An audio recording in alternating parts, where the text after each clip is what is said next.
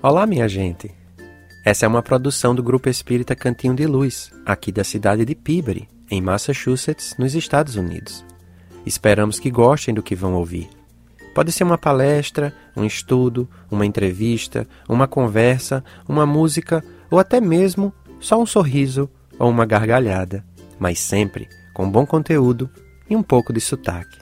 Aproveitem, enriqueçam a mente e o espírito, sempre.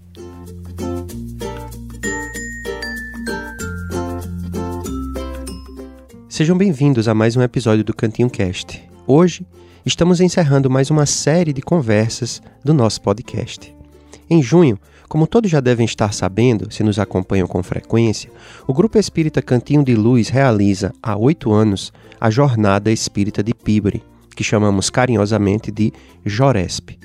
Desde o ano passado, na realização da sétima Joresp, nós começamos a fazer o nosso Cantinho Cast e ao final do evento tivemos bate-papos para cada uma de nossas palestras. Para esta oitava edição, contamos com oito palestras e tivemos o privilégio de conversar com seis dos oito palestrantes. Na sequência, nós conversamos. Para o Cantinho Cast, conversamos em sequência com Manuel Gamas, Daniel e Camila, que falaram sobre espiritismo em teatro. Depois, conversamos com Naur Fonseca, que falou sobre espiritizarte. Depois tivemos Daniel Assisi, que conversou conosco sobre espiritismo, mediunidade e arte. Aí tivemos Flávio Zanetti, que nos falou sobre espiritismo em artes, e na nossa última edição do Cantinho Cast, nós tivemos aqui Frederico Gouveia e Isabela Silvestre, que nos vieram brindar com a belíssima palestra e com a linda conversa sobre espiritismo em música. Mas hoje, para encerrar, e hoje, para encerrar essa série, não temos ninguém menos do que a graciosa e deliciosa conversa com Jussara Korngold. Ela é trabalhadora ativíssima no movimento espírita, não apenas aqui dos Estados Unidos, mas do movimento espírita internacional, já que ela viaja constantemente ao redor do mundo para divulgar e disseminar a doutrina espírita. No nosso bate-papo, nós falamos sobre espiritismo em literatura, que foi o tema da sua palestra em nosso evento. Falamos sobre Allan Kardec, Chico Xavier, Divaldo Franco, o que ler, o que não ler, como escolher o que ler qual livro espírita ela prefere, como vai a tradução e o lançamento da Revista Espírita de Allan Kardec em inglês e mais, muito mais. Foi uma tarde linda e uma conversa mais que especial. Confiram e se deliciem com as palavras sempre amigas de Jussara Korngold em Espiritismo em Literatura.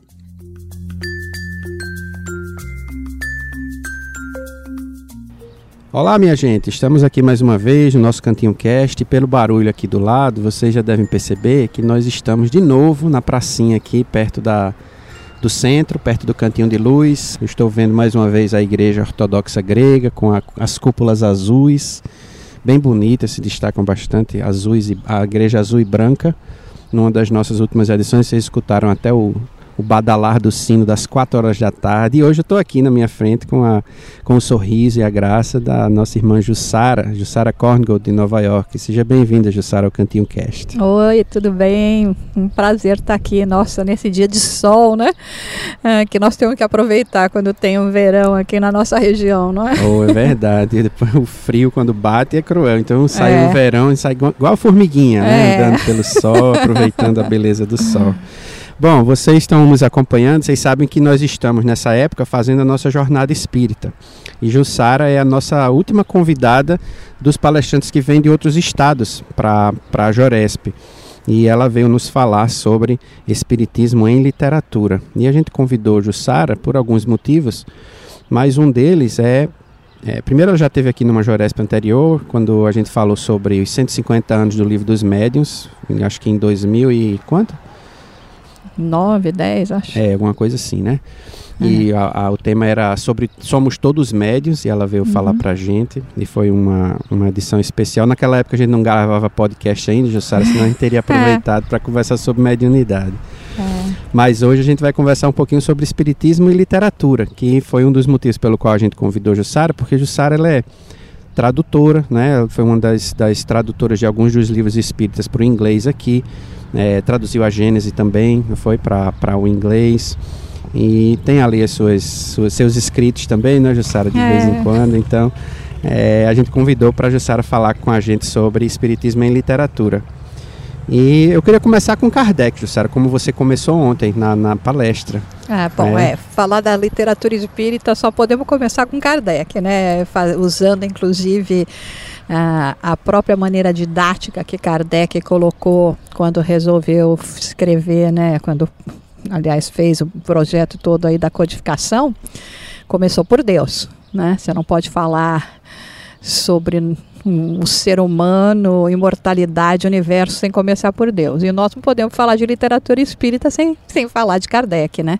Kardec ainda, infelizmente, de uma certa forma, é desconhecido para a gente, porque nós acreditamos que Muitas pessoas acham que Kardec são aqueles cinco livros que nós chamamos a codificação espírita, um outro lembra que tem né, o que é o Espiritismo, o Espiritismo na sua mais simples expressão, e quem sabe as revistas espíritas, os 12 anos, que segundo Divaldo Pereira Franco, enquanto você não leu as 12 revistas, você não pode se chamar de espírita.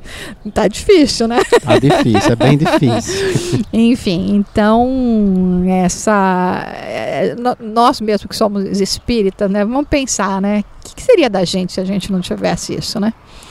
Como realmente para cada um de nós esse conhecimento, esse entendimento, né, que Kardec nos apresenta na doutrina espírita, nos esclarece, nos consola, nos salva, né? É verdade. E é, é um conteúdo gigantesco, né, Jussara? A gente vinha conversando hoje de tarde é. sobre é, alguns jornais locais aqui, espiritualistas uhum. do começo do século, mas, não, do começo do século, do meio do século passado, é, Mentira, do meio do século não passado, é. É, do, do, século, dois séculos atrás, é. 1850, logo que o Espiritismo nasceu, de alguns jornais espiritualistas que tinha aqui na região e, e esses jornais eram quem divulgavam a, a doutrina espiritualista uhum. aqui nos Estados Unidos. É. E a revista espírita era isso, é. né, na, na, na França, porque é. um livro você lança e ele está lá na prateleira. E se você não tiver um meio de entre um livro e outro, ou na reunião, nas reuniões que você vai fazendo, de não ter um modo de comunicação entre as casas uhum. espíritas, uhum. morre. Não é assim? É. Como, é, como é que você vai falar sobre assuntos diversos? E Kardec pegava assuntos do dia a dia, pessoas que tinham desencarnado, né? Como é, como é que é. e, vocês e dentro estão... da, da própria metodologia de Kardec, quando a gente fala, né, por exemplo, que Kardec até como um, um cientista, um professor, escritor, uma pessoa extremamente bem conceituada, até hoje na França, que é, muito da metodologia ainda do, do que Kardec fez no, no século XIX ainda utilizado no ensino na França. Então, ele, ele conhecedor disso tudo, ele, ele usou o que? Uma mesma metodologia científica para ser aplicada para o Espiritismo.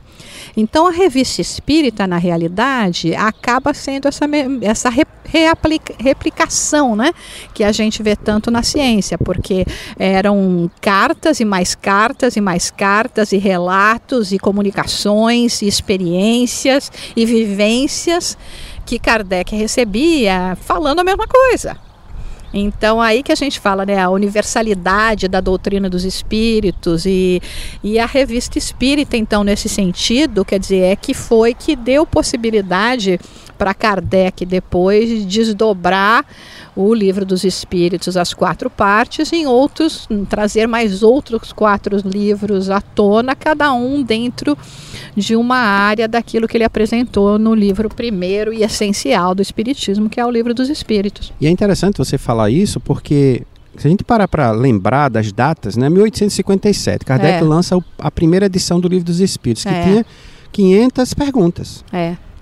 Então, quando ele lança quatro anos depois o Livro dos Médios, que é 1861, é. ele lança um pouquinho antes a segunda uhum. edição do Livro é. dos Espíritos, com 1019 perguntas. É. Então, em quatro anos, o trabalho da revista espírita é, é que suporta o crescimento do livro dos espíritos com todo o novo é. conhecimento, o, o acréscimo né, das perguntas, uhum. das respostas e das reflexões que ele faz.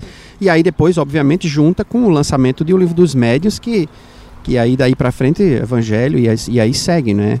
É, é, importante a gente lembrar que, na verdade, são 1018 perguntas. Exato, é que tem a... Mas é que tem 1019 porque ele pulou, pulou o número. número é. então, pulou o número. É, é, sempre aquela coisa, né? É, é 1018, é 1019. 19, na verdade, exato. em números é 1018, mas na apresentação é 1019. Exato. Mas sem dúvida, né? Quer dizer, a gente vê, sabe, a forma como Kardec vai apresentando, inclusive Cosme Massi, que estuda muito, né? Que é um dos grandes conhecedores da obra de Kardec, né? Ele fez um trabalho brilhante, inclusive tem um livro publicado sobre a didática do livro dos espíritos, né, mostrando, quer dizer, o pensamento completamente lógico, seguindo numa linha de raciocínio para poder apresentar o que nos foi apresentado nesse livro. E é importante, né, nós vermos que né, Kardec mesmo sentiu a necessidade de, à medida que ele foi recebendo todos esses relatos e mais estudando e mais tendo contato com os, com a, os, os médios que tinham os contatos com esses espíritos, uh, expandiu inclusive é, né, a obra que foi o Livro dos Espíritos. Né? E é interessante você falar isso, eu estou me lembrando aqui de um, de um podcast que eu escutei com Haroldo e o tradutor, não me lembro o nome dele agora, me perdoem, mas é o tradutor da revista Espírita para espanhol. Ah, o Henrique Baldovino. Isso, isso, exatamente.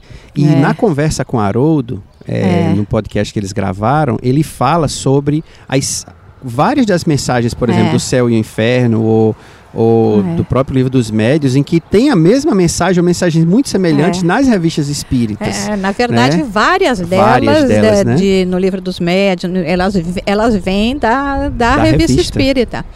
É, então, quer dizer, foi assim, né? Como diz, o ensaio que Kardec teve, né? E muito importante, né? Porque como nós apresentamos ontem, né? Mais de 268 cidades, cinco países diferentes, mais de mil, uh, vamos chamar de centro espírita por falta de uma denominação melhor da época, mas o que seria um centro espírita?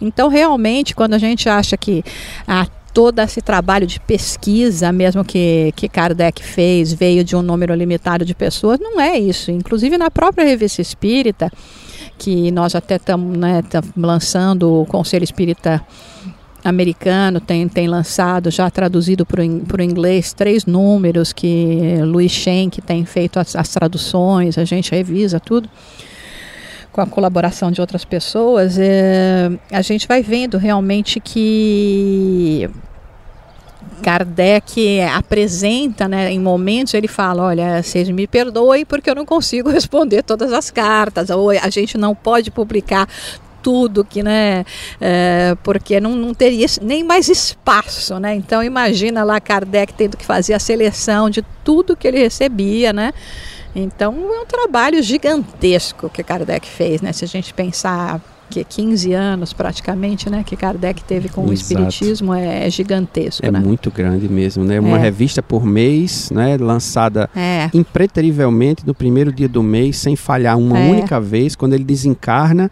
a revista do mês seguinte já estava pronta, né? é. né? Ou seja, foi publicada no dia exato quando ele desencarna, ou seja, é. dia depois a revista é publicada, pronta, porque ele já tinha terminado é. aquela revista. Então é um trabalho é. é impressionante. Eu fico imaginando, que a gente às vezes até fala no centro, imaginar Paulo, que foi também um grande divulgador e escreveu é. muito também, né? Se ele vivesse hoje, como é que ele não aproveitaria a internet? Eu fico pensando, é. Kardec é, como é que ele aproveitaria a internet nos dias de hoje, Sara, para é, escrever é, nossa, e divulgar né? o espiritismo? É, pois é, impressionante. Eu acho que nós ainda aqui somos da época do, da máquina de datilografar, oh, yeah. né? Exato, exato. Porque é. eu lembro vindo 20, uh, 23 anos, né, que eu mudei e comprando, comprando meu primeiro computador, computador. né? Então, quer dizer, imagina o que que não pode fazer, né? Mas está sendo feito, né? Está sendo Exato. divulgado, está sendo traduzido, né? Está sendo espalhado. E acho que tudo isso também vem no momento em que, obviamente, a gente encontra mais maturidade espiritual, uhum. se ao mesmo tempo a gente também vê assim todos esses problemas de crises, de que existem né, em vários locais do mundo. Por outro lado, também vem esse alento, vem também vem esse esse entendimento que chega através do espiritismo e obviamente de outras correntes filosóficas religiosas também. É isso aí. É, você falou agora da tradução da Revista Espírita para o inglês, uhum. né? Eu uhum. queria só perguntar como é que está esse projeto? Você falou que uhum. já tem uhum. três, três volumes publicados, são é. provavelmente 858, 59 e 60, é. né? São os três primeiros anos. Uhum. Como é que, como é que é, o Conselho está está planejando para fazer a continuidade? É um por ano? É um é dois Olha, por ano? Como é que verdade, é? Na verdade, à medida que vai ficando pronto, né? Se bem que, infelizmente, né, ainda é um, é um tesouro inexplorado. Né? A revista Espírita é um tesouro inexplorado. E então nós vamos tentar, nosso, nossa meta é tentar pelo menos ver se consegue lançar duas por ano, né? Uhum porque se lançar quatro, não necessariamente as pessoas vão passar da primeira, não é o nosso objetivo, nós não estamos preocupados com o consumo da, da revista, aliás, os livros espíritas a gente praticamente vende quase mesmo a, a preço de custo, mas mas a ideia ainda é tentar lançar a 61 esse ano e ver se consegue a 62, 63 o ano que vem, né? Que vem. É, obviamente a gente depende também da pessoa que é, resolveu abraçar essa obra gigantesca. A causa, né? Porque é uma causa mesmo. Que é o que Luiz Shen, né? Que está fazendo um trabalho excelente. Assim, olha, sabe, você me perguntasse o que, que você acha que vai demorar para a gente ter né, de, de tradução, eu diria vai ser revista, os 12 anos da revista Espírita, e de repente ela está se materializando. Então, os, o plano dos espíritos, graças a Deus, sempre prevalece. Né? Não, não podia contar que, vamos dizer, nós começamos no ano passado. Exato. Quer dizer, é, em, você em dois anos já ter, de repente, ter, ter que é o que a gente pretende, quatro números da revista traduzidos já é um uma beleza, né? Então já é uma benção, né? É verdade, é muito e... material, né? É longo, é, é. extenso, né? E é. é. trabalhoso mesmo, até pelo volume, é. não é nem pelo, talvez pelo conteúdo em si, mas o volume é. de trabalho é um volume muito grande de trabalho. E é né? importante né? conhecer essa história, que nem eu estava te contando que é um dos projetos que a gente quer fazer, além do da, da própria publicação dos 12 volumes é fazer um, um volume só com os artigos que se referem aos Estados Unidos. Já fizemos uma compilação da, já sei lá, 300, 400 páginas. Então tinha muita coisa que a gente vê que Kardec recebia, que estudava e que falava dos Estados Unidos, né? Então também vai ser uma coisa bastante interessante, porque fala da história, né, de, né, do, do do espiritualismo moderno que aconteceu aqui nos Estados Unidos, depois a gente ter uma noção de como foi todo esse desenvolvimento, o trabalho dos médiums, a, eles viajavam para a Europa para se apresentar, todo, é importante a gente ter esse conhecimento, ter esse entendimento, até tem um momento, por exemplo, na Revista Espírita, que Kardec fala que, mais já pro, né, do que seria o fim da vida dele, teriam 10 milhões de espíritas no mundo, dos quais 6 milhões estariam nos Estados Unidos. Onde é que estão esses, né? Nós estamos tentando resgatar essas né? almas que estão aí perdi perdidas, esperando a gente chegar e, né, e resgatá-las. a gente desencarnou, Jussara, é. e decidiu vir para cá e porque a é. gente fez esse povo se espalhar por aí e a gente está querendo agora é. querendo puxar de volta. Exatamente. Então, e é importante, né? Porque é, a gente vê realmente a conexão que existe também entre Estados Unidos e Brasil, né? E eu acho que realmente, como diz o Espírito Emmanuel no livro A Caminho da Luz, as Américas têm um papel a desempenhar em todo esse essa difusão, esse trabalho do, do da disseminação espiritual ou espírita, se nós quisermos chamar assim, uh, no mundo, né? Exato. E através da literatura, né? Então a gente passou aí rapidamente sobre falando sobre Kardec, você citou Emmanuel é. no Caminho da Luz, né? É. Como viver, como a gente estaria hoje se não tivesse sido a obra monumental de Chico Xavier, é. de Emmanuel através dele. Literatura, literatura de altíssima qualidade, não é? Uhum. Tanto em termos é, literários mesmo, é. né? A gente pegar um Paulo Estevão da vida, pegar um Renúncia uhum. da vida, como em termos de conteúdo, não apenas de conteúdo moral, é. que é obviamente está cheio, mas vai se analisar a obra de André Luiz, por exemplo, É. E tem conteúdo científico ali que na época que saiu as pessoas diziam que isso era bobagem e hoje as pessoas encontram ali coisas que é. a medicina hoje está provando ser real. Né? Exatamente. Né? Então como é? A literatura espírita seria sem Chico Xavier? É, é pois que... é, não dá nem para a gente pensar, né? Porque eu acho que nós, na verdade, estamos até mal acostumados, né? Porque ter, como eu disse, na nossa geração, um Chico Xavier e um Divaldo Pereira Franco, só faltava Kardec, né? é verdade, é verdade. Aí Os já três era, na mesma... Já era querer demais, né? Mas uh, o trabalho de Chico e, e, e assim, para a posteridade, né? Porque o que é importante é a gente pensar que nós vamos, né? Mas os livros ficam. A literatura fica. Os ensinos, seja de, sabe, na forma de livro, seja na forma de book, seja na forma, numa forma que nós nem imaginamos ainda como vai ser no futuro. Mas uh, esses valores que foram expressos né, de, na literatura de forma escrita, eles vão ficar, porque nós vemos, inclusive, nós analisando né, ainda. Uh, o que foi escrito na época da Suméria, na época dos Egitos, mais de 3 mil anos atrás, estudando né, os desenhos da caverna, como nós apresentamos, de mais de 40 mil anos atrás, a necessidade que o ser humano naquela época já tinha de se comunicar, né? Então, a literatura espírita, é, é, é, inclusive, ela demonstra que ela é realmente uma obra dos espíritos, porque ela vai além. Isso, se a gente pode tiver que aprender alguma coisa de Emmanuel, não, de Chico, na verdade, de Chico e de Kardec, é que eles deixaram bem claro que a obra não pertence a uma pessoa.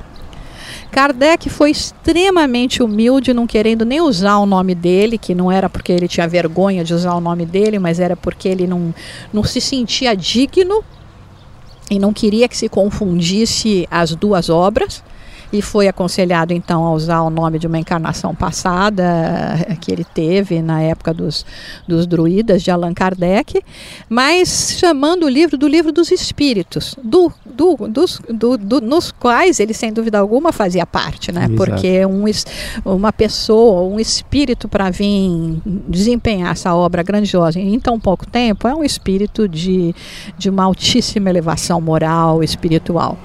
Chico também é a mesma coisa, nunca quis nenhum um re resultado financeiro das suas obras para mostrar exatamente que as obras não lhe pertenciam. Então, tudo que nós fazemos é, e aprendendo com eles, é, é, nós vemos que é realmente resultado de um trabalho em equipe, né? Um trabalho e tem, e tem que aprender nesse sentido. Então não, não dá nem para imaginar, né, como é que a gente estaria se realmente não tivéssemos mais esse esclarecimento, mais esse desdobramento. Se eu puder me alongar um pouquinho, claro, é interessante claro. quando você lê aquele livro Voltei, uhum, que é um livro muito conhecido, uhum. a gente fala muito, né, desse livro. Mas você começa a ler, a, então a volta, né, de do que seria Frederico Figner, né, o irmão Jacó, que ele usou o pseudônimo por causa da família. E ele começa a, a mostrar assim tanto desconhecimento do mundo espiritual e você fala, puxa, mas como assim, né? Como, né? Como é que ele não sabe? Ele né? foi vice-presidente da FEB, atuante completo no espiritismo. Como é que ele não sabe? Eu sei dessas coisas, ele não sabe. Aí você percebe que ele morreu, desencarnou pouco tempo após as primeiras obras que Chico de, psicografou, de né? Chico psicografou de, de André, André Luiz, Luiz, que nos descortinou completamente, né? Tirou o véu do mundo espiritual para gente. Então aí é que você se dá conta, pelo menos para mim aconteceu assim, você se dá conta do quanto esse né, desdobramento das obras de Kardec com Emmanuel e com mais especificamente nesse sentido do mundo na vida, eh, vida, espiri a, eh, eh, vida espiritual é, por André Luiz é tão importante para esse nosso entendimento e que, consequentemente, nós não está lá só para a gente ler e achar bonito, né?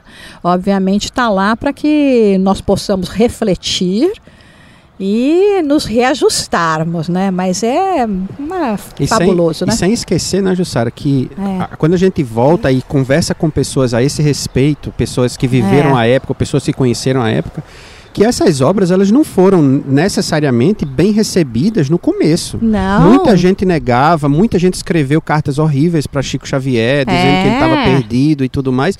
Então imaginar que mesmo que talvez a gente tivesse nascido naquela época, de é. repente a gente poderia estar até no mesmo no mesmo barco de é. dizer, ah, isso é bobagem, não tem nada, Nossa, isso é tudo é. contra Kardec e de repente hoje passa o tempo e a gente consegue olhar para trás e dizer é, a gente estaria errado, do mesmo jeito que o monte é. esteve errado, não é? E perdemos, perdemos ali alguns anos de, de uma consciência, de, de uhum. ampliar a consciência nesse sentido, né? É, tem relato até de, de Chico que quando André Luiz veio para querer editar a segunda obra, Os Mensageiros, coitadinho, só faltou ele chorar para dizer pelo amor de Deus não, entendeu? Porque aí parece, dizem que ele foi é, ele foi levado, chegou um aerobus lá para buscar Chico, ele foi levado, e aí é que ele se conformou, né? Vamos dizer assim, dizer, tá bom, deixa todo mundo me chamar de doido, né? Se for o caso mas eu vou continuar a obra, porque realmente o,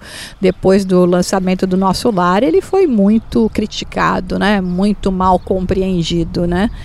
Mas é isso, né? É difícil nós percebemos a grandiosidade de certos espíritos quando a gente convive com eles, com eles. né? Quando está uhum. na mesma época que eles estão vivendo. Felizmente, pelo menos no meio espírita, nós já come, começamos a compreender um pouco, mas eu ainda acho que falta muito para nós né? compreendermos mesmo o, o privilégio que foi ter esse espírito conosco numa época que assim, né, que nós somos contemporâneos contemporâneos dele, talvez é. não, não convivendo é. nem vendo, mas pelo menos vivendo na mesma época, é. né, na, aproveitando ali o, é. aquele, aquele período.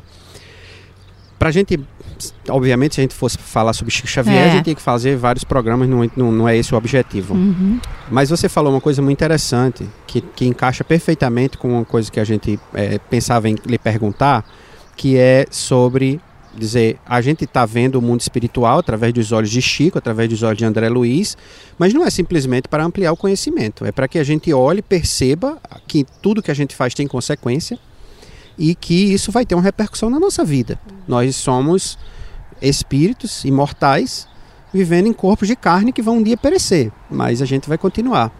Então tudo que a gente que a gente faz, obviamente, que a gente lê através da literatura espírita, ela não não deve servir apenas para o nosso cérebro. Não é para servir apenas como alimento intelectual, mas sim para uma mudança íntima. E a música que a gente, uma música que a gente escolheu para ser o tema, é, foi, foi é, se chama Traduções, foi feita pelo grupo Grupo AME, que é um grupo que chama Grupo Arte, Música Espírita da de Fortaleza, lá no Ceará. Uhum. E a música se chama Traduções, que foi um CD que eles lançaram. E essa música, na verdade, foi colocada em cima de um texto do livro Pão Nosso, de Chico Xavier, é, de Emmanuel, através de Chico Xavier. E é a mensagem de número 40, que se chama Em Preparação. E aí, como encaixa perfeitamente com o que você estava falando, eu queria ler as duas últimas frases, ou o último parágrafo, para a gente refletir rapidamente sobre isso e logo depois a gente vai escutar a música e a gente esse, é, continua a nossa conversa. É, ele diz no comecinho que nós traduziremos o evangelho em todas as línguas, em todas as culturas e aí nós iremos né, trazendo o evangelho para todos os, os lugares. Mas aí no final ele diz assim: porque em verdade, se o céu nos permite espalhar-lhe a divina mensagem no mundo, um dia exigirá nos convertamos em traduções vivas do Evangelho na Terra. Traduziremos o Evangelho em todas as línguas, em todas as culturas,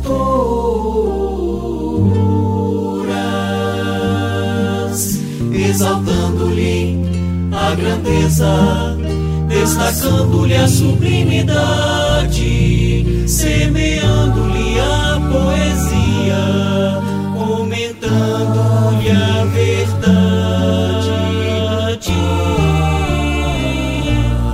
interpretando-lhe as lições e pondo nulo ao raciocínio.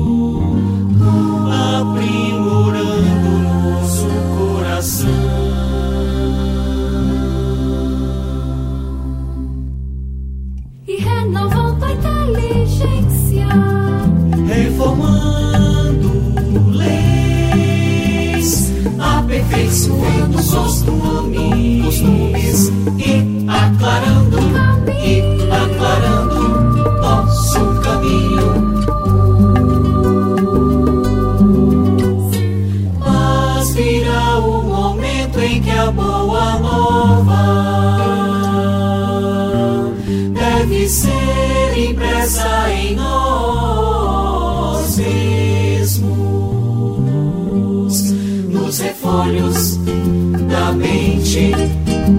nos recessos do peito, através das palavras, das ações, dos princípios ideais,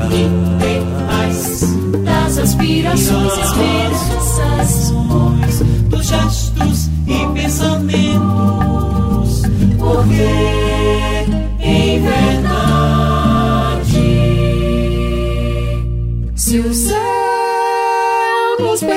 espalhar a divina mensagem no mundo, um dia exigirá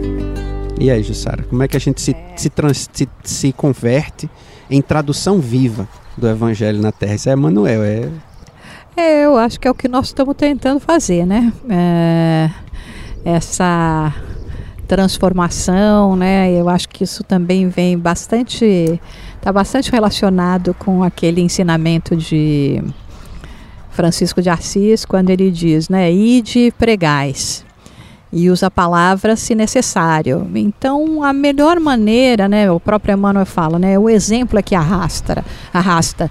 Não adianta muito nós simplesmente estarmos aqui é, aumentando, vamos dizer, o nosso intelecto espírita, é, se nós não estamos tentando colocar em prática tudo aquilo que nós estamos aprendendo. Obviamente, temos que ter o entendimento também que ainda somos espíritos bastante infantis, né, espiritualmente falando. E isso tudo é um processo que nós não podemos pular etapas.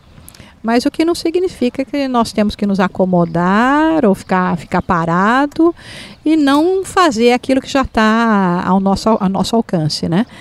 E é a receita para tudo que a gente procura, que é felicidade, que é paz de espírito, que é saúde física, emocional, espiritual.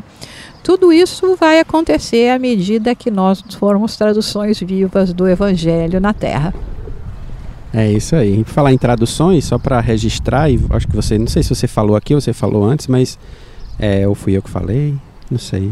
O que o Pão Nosso foi um dos livros que você traduziu, né? Foi um dos primeiros livros, ou você falou, foi o primeiro foi livro o primeiro livro que, que foi traduzido e publicado, né? Na época foi o presidente da FEB, Nestor Mazotti, que pediu para a gente traduzir. E nossa, traduzir Emmanuel não é fácil. Eu tive que conversar com bastante pessoas porque eu acho que Emmanuel fez de propósito. Agora eu vou contar o segredo. Sabe quando você entrava no centro espírita? Enfim, né? agora antes da gente começar a palestra, o estudo, vem alguém aí ler um, uma mensagem de um livrinho. Era a hora que assim, se eu tivesse uma lixa de unha, eu puxava e lixava. Ó, gente, tô brincando, mas assim, não, não, não, não, não tinha entendimento, não tinha alcance quando eu peguei nesse livro, infelizmente não faz tanto tempo assim, foi em 98, 97, 98, eu tive que começar né, a analisar, estudar cada uma das frases para poder né, realmente traduzir como Emmanuel estava explicando, né, com, com, realmente com conteúdo do que Emmanuel queria falar, que eu percebi que, nossa senhora, fiquei com vergonha, fiquei com vergonha, porque o que eu comecei a perceber de conhecimento, né, de, de, de, ensinamento em cada frase daquela mensagem que tem uma, uma página. Uma eu falei, olha, eu acho que isso foi né, pretensiosamente, né, foi encomenda, porque nunca mais eu olhei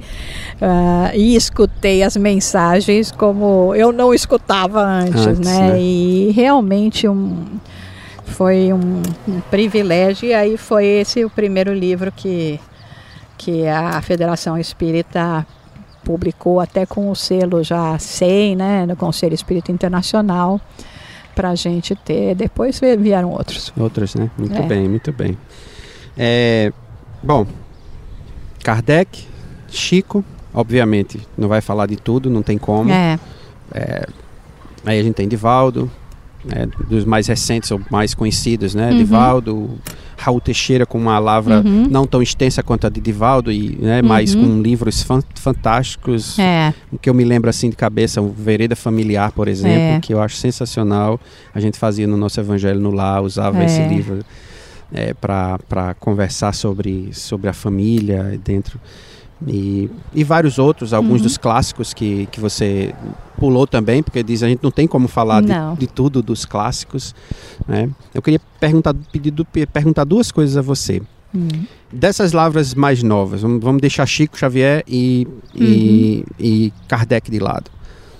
Divaldo, que é que você destaca na obra literária de Divaldo? Ou que espírito para você? Não digo nem para dizer que é para melhor, é, nem não. Para tá. você, o que é que lhe toca na obra, na obra literária dos espíritos através de pois Divaldo? Pois é, Divaldo também é, é, maravilhoso, né? E a literatura de Divaldo é bem eclética, porque uhum. nós temos uma Amélia Rodrigues, uhum. né, que vem falar uh, é, abrir o evangelho para gente, como, como não gostar disso, né?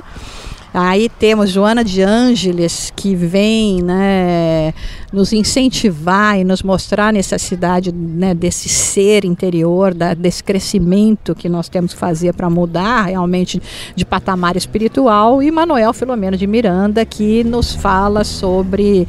Eh, a, toda a parte então de mediunidade, de atividades uh, que possa, podemos estar fazendo em conjunto, até no passe, no, mais no dia a dia do centro espírita. Eu sempre tive uma predileção por Manuel Filomeno de Miranda. Então, não é que não, absolutamente nem poderia, né, não considerar, e leio também as outras obras, mas Manuel Filomeno de Miranda era o que, dentro da literatura de Divaldo, é o que mais. Uh, me ajuda naquilo que, que eu estou procurando desempenhar hoje. Então, como a gente sempre está procurando como é que eu posso servir melhor no centro espírita, que tipo, como, né, como presidente, fundadora de centro, enfim, como é que eu posso desempenhar isso melhor, que como oferecer esse trabalho. Então, a obra dele vem complementar isso tudo, inclusive no sentido da, das próprias comunicações mediúnicas, no sentido do que, que nós vamos encontrar do, no ambiente espiritual. Então, para mim, é o Manuel é, de Miranda. Tem um livro em especial assim que você lembra que talvez tenha ali marcado? Olha, eu adorei Loucura e Obsessão.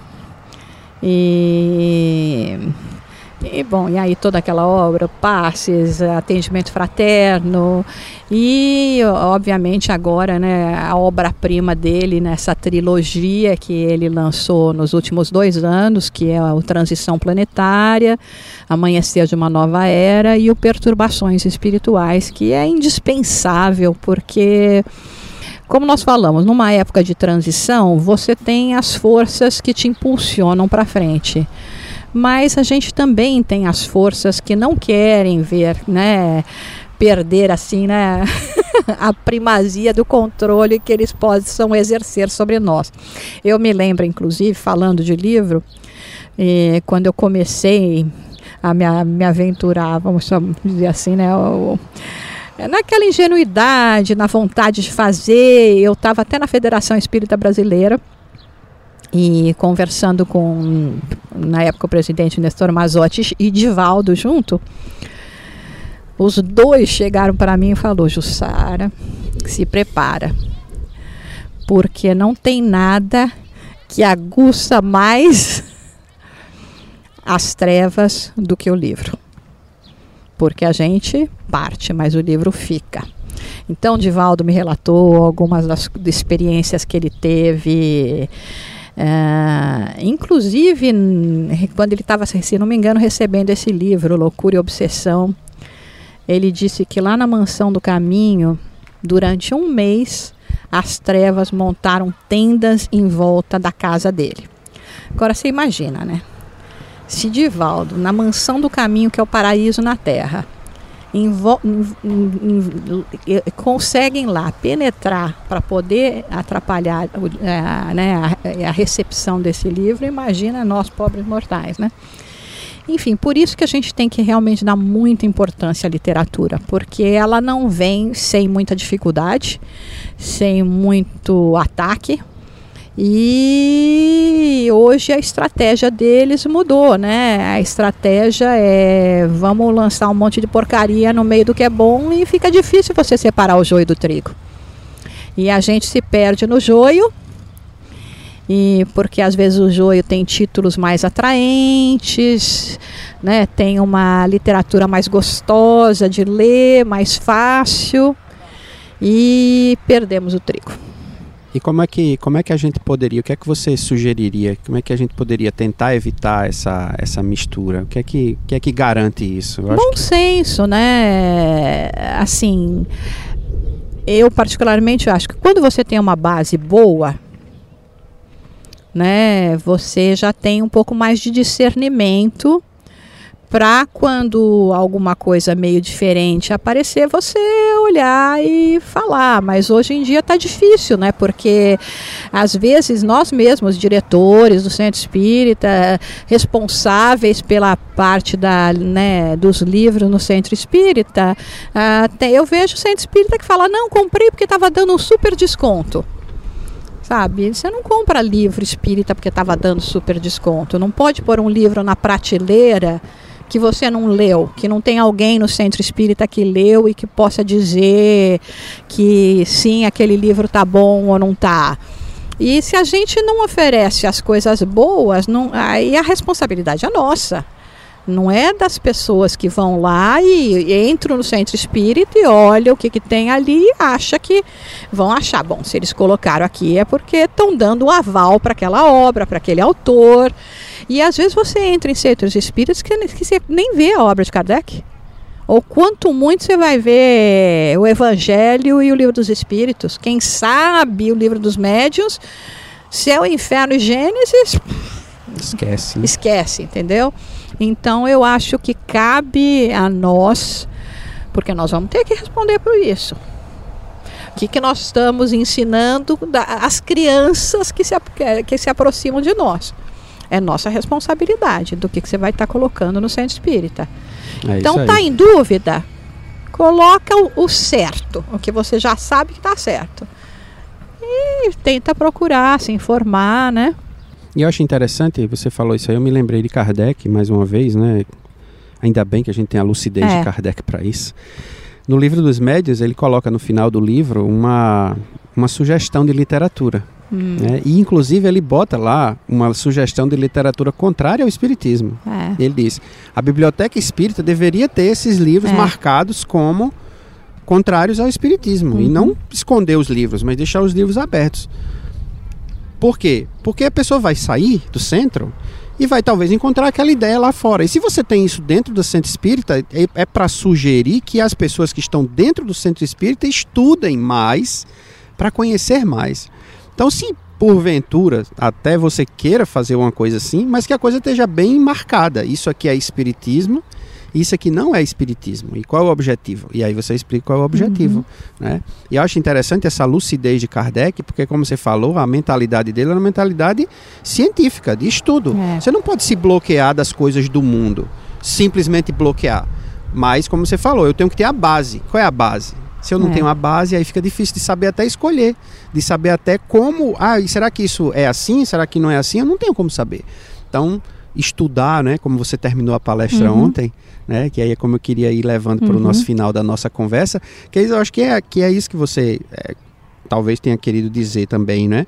É que essa base ela só vem com estudo. Eu não tenho como é. discernir uma literatura se uhum. eu não uhum. tiver uma base de é. estudo é. em, em, Kardec, nas obras de André Luiz, em Emmanuel, nesses médios, nesses, nesses espíritos uhum. que demonstraram com o passar dos anos e com o serviço que eles prestaram ao que é que eles vieram. É. Né? Porque, como a gente acabou de falar, Chico também foi rechaçado no começo. Então, não significa dizer que quem está publicando o livro hoje também é ruim. Mas eu tenho que dar tempo ao tempo e tem que ser analisado e ver se essas obras sobreviverão ao tempo. Né? E às vezes não é nem uma questão só de dizer que está ruim. Uhum. É, você pode ler melhor.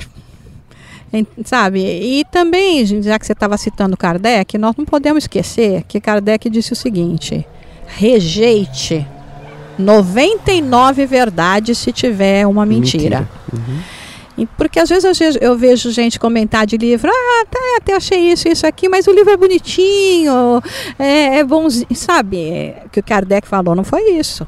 Uhum. Tem alguma coisa lá que está meio esquisita, rejeite 99 verdades. Esse era o pensamento de Kardec, porque ele também já tinha esse entendimento, né? Uhum. É, agora é muito difícil para a gente ter esse discernimento, porque você veja, tem um autor aqui americano até que chama Malcolm Gladwell, né, que uhum. escreveu aquele Outliers, que diz que para você ser é considerado expert em alguma coisa, você tem que ter 10 mil horas. Isso se você. Eu fiz umas, umas continhas por cima, se você. É, se dedicar, vamos, estamos falando de espiritismo, a literatura espírita, uma hora e meia por dia, que já não vai ser a média de, da maioria, né? Uma hora e meia por dia, são 20 anos.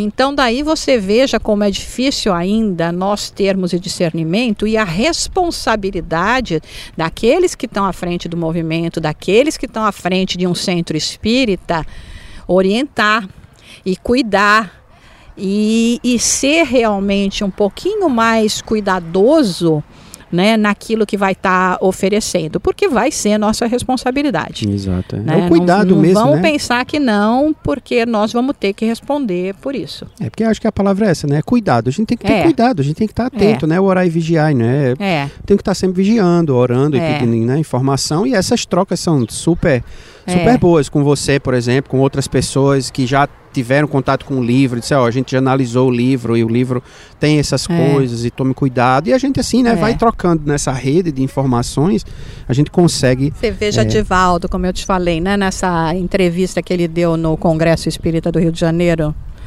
em meados do ano passado, falando sobre livros, que ele fala: olha, primeiro, não é porque o livro está sendo destinado por uma instituição de caridade que o conteúdo dele é bom.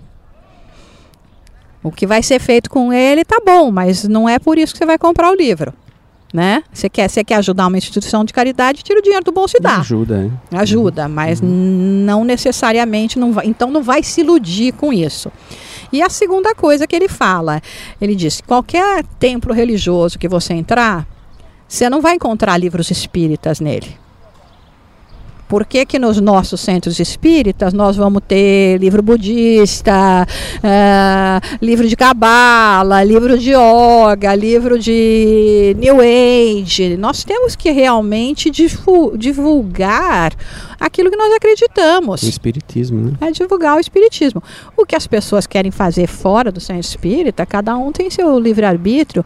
Agora, se elas têm uma base sólida, e há, há, algum lugar onde elas possam receber diretrizes com segurança naquele, no caminho que elas devem seguir, cada vez menos vai acontecendo isso. Vai, de repente vai vir ali falando, não é que eu estava lendo esse livro e já vi aqui um monte de, né, coisas sem, sem sentido nenhum, né? Enfim, é é um passo de cada vez, né? É um processo, né? Um, Um processo, processo. de- é, lento, né? É. Mas que se a gente vai em busca mesmo, a gente Uhum. consegue, consegue chegar lá. Bom, a gente está pertinho do encerramento É. já. Só queria, queria primeiro lhe agradecer pela disponibilidade, ter vindo aqui para Massachusetts, não só para o Cantinho, não só para Joresp, mas para estar conosco nos outros centros também, pela alegria, pelo sorriso de sempre, é, pelo conhecimento, né, por, por, por trazer para a gente essa essa sua bagagem de viagens, né, e de Uhum. conhecer tantos centros espíritas e, né, e isso vai vai somando para a gente também. E queria que você deixasse uma mensagem final para quem está nos ouvindo. E nessa mensagem eu queria que você, que você se pudesse dar uma, uma dica de um livro. Um livro que você leu recentemente, um livro espírita que você Tá. tenha lido ou que tenha lhe marcado recentemente, porque aí a gente Uhum. deixar para o pessoal, Tá. pro pessoal em busca e, e ler alguma coisa boa que nos, Tá. nos traga um consolo, um conforto. Bom, eu quero agradecer também a oportunidade. Eu acho que é sempre importante tudo que a gente pode estar fazendo, o trabalho que vocês fazem já com a oitava Juresp, esse trabalho agora do podcast, tudo que nós pudermos estar fazendo para realmente difundir, né, a luz e a verdade. Eu, eu acho que é extremamente benéfico não só para a gente, mas para todos que podem se beneficiar disso. Ahn, eu estava me lembrando de que eu tive a oportunidade de há dois anos atrás e conhecer a casa de Chico lá em Uberaba e o centro espírita lá de, de, de Chico. E o que me impactou muito, você já, já teve a oportunidade de ir não, lá? infelizmente não. Olha, é do tamanho do cantinho. Que legal. É pequeno. O teto não tem forração. Não tem ar-condicionado. Tem assim aqueles ventiladorzinhos no teto. As cadeiras não são cadeiras, são bancos, esses bancos tipo, sabe, de igreja tal, mas sem encosto. E você olhar aquilo e falar, meu Deus, o que Chico conseguiu fazer nesse lugar? E às vezes nós aqui, principalmente que estamos aqui no, no exterior, então nos Estados Unidos, que é onde mais se direciona esse trabalho aqui da do podcast, falamos, ah, mas eu estou no centrinho pequeno, mas isso, como se isso fosse desculpa. Então eu olhava para aquele lugar e mudou completamente a minha visão. Não é o tamanho, a grandeza, a possibilidade, porque olha, nós aqui, eu ainda não conhecia um centro nos Estados Unidos que fosse fisicamente pior do que o, o, o centro espírita do Chico, em condições de conforto, né? Então, o trabalho não está na nas condições físicas que a gente tem aonde realizar o trabalho. Ele está realmente no nosso desejo de trabalhar, de abraçar as pessoas, de fazer impactar na vida de cada um, de cada um daqueles corações que chegam, de chegam até nós, né? E, e nesse sentido, né, para falar de um livro, é até difícil, né? Mas o, o livro que é o meu livro é o Paulo Estevão mesmo. É, é um um livro que, pelo menos para mim, ele realmente me faz sair desse mundo e me mostra exemplo de, de força, de perseverança no bem, de no momento em que você acha a sua direção, você não se deixar desviar dela. Então, esse exemplo de Paulo de Tarso. E, e, e na, na forma com que Emmanuel apresenta, né? é, numa poesia assim que você se sente vivendo naquela época. Então, se, se eu tivesse que ir para uma ilha deserta, né, Ah, com um sim, livro sim. só, eu ia com Paulo Estevão. Muito, muito. Né? Inclusive, Bom, era o- agora era a o- gente também tem que falar do livro dos espíritos, né? Mas enfim. oh, meu Deus. Oh, Que inclusive meu era Deus. o, acho que o livro preferido de Chico Xavier também, É, né? não, Dizem é. que ele, esse era o primeiro, era o livro É. que realmente estava na, É, no topo da lista dele, assim, que ele É. tinha, que, de todos que ele tinha psicografado. é. Realmente. Bom, é isso, Jussara. Ah, Então- Obrigado por, esse, por esses minutinhos aí com a gente. É. Obrigado pelo carinho de sempre. E espero que a divulgação espírita continue na literatura, na, na palavra, no sorriso. Vai continuar. Nós estamos juntos, estamos fortes. É isso aí, é isso aí. Obrigado, obrigado. Nos Obrigada. vemos em breve. Até breve. Essa transformação, né? Eu acho que isso também vem bastante, está bastante relacionado com aquele ensinamento de Francisco de Assis, quando ele diz, né? Ide pregais e usa a palavra se necessário. Então, a melhor maneira, né, o próprio Emmanuel fala, né, o exemplo é que arrasta, arrasta.